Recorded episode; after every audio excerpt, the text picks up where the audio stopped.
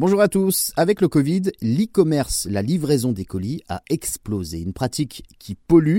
Amazon est l'un des plus gros contributeurs de gaz à effet de serre au monde.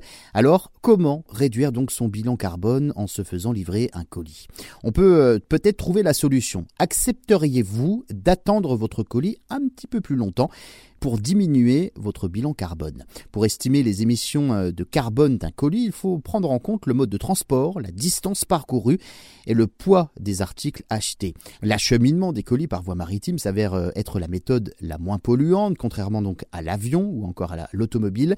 Et plus le colis est rapide, plus le bilan carbone est important. Donc la solution serait peut-être d'attendre plus longtemps sa livraison pour que votre colis soit acheminé avec d'autres, pour mutualiser donc les moyens de transport et partager le bilan carbone de manière caricaturale. Si vous avez donc 10 colis dans un camion de livraison, c'est forcément beaucoup mieux niveau euh, bilan carbone que d'avoir donc un seul colis par camion.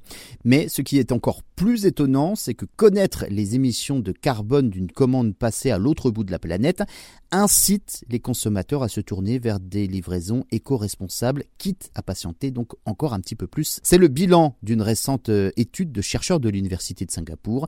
Les 188 personnes, 188 cobayes peut-on dire, qui ont donc euh, pris part à l'expérience ont été invités à choisir entre plusieurs modes d'expédition au prix et au délai de livraison variable.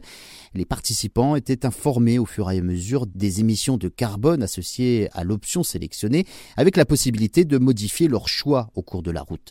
Et les résultats ont démontré que parmi les clients ayant choisi euh, l'option d'expédition la plus rapide, 56% ont finalement opté pour une livraison au délai plus lent, une fois informés du bilan carbone. Comme quoi finalement, informer et s'informer peut permettre de mieux préserver la planète.